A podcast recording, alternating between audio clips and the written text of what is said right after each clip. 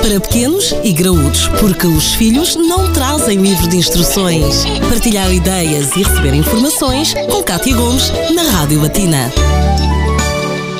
Tendo em conta que há pais que não são apologistas do uso de chupeta, inclusivamente médicos também não o são, será que chupar no dedo é um bom substituto, é um bom aliado? É isso que vamos tentar perceber na edição de hoje. Está connosco o Dr. Mário Cordeiro, pediatra. Dr. Mário, poderá eventualmente o dedo substituir a chupeta ou não? Olá, pode, pode. É evidente que há muitos pais que têm algum receio e dizem, ah, mas depois ficam os dentes tortos. É evidente, ficam com o dedo ou com a chupeta. É um risco que se pode ter quando chucham até bastante tarde. É óbvio que os dentes depois às tantas podem ficando tortos.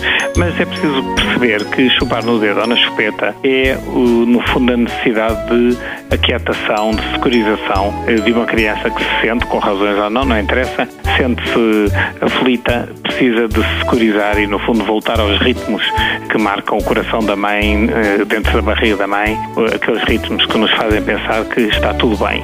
E por isso, isso é mais importante, quer dizer, os dentes corrigem-se com o aparelho, a alma já não é tão fácil. Entre o dedo e a chupeta, enfim, eu sou partidário, apesar de tudo, do dedo, porque o dedo pertence à criança, é uma forma dela se aquietar com uma coisa que é sua e não com um elemento externo. Enfim, usando agora uma coisa muito sabida de nós portugueses, mais vale usarmos os nossos recursos do que chamarmos a Troika e depois estarmos nas mãos dela. Eu acho que é melhor recorrer a agentes internos, é melhor do que chamar a ajuda externa, de onde eh, sou partidário entre o dedo e a chupeta, prefiro o dedo. Muito obrigada por ter partilhado esta opinião connosco, Dr. Mário. Até uma próxima. Até uma próxima.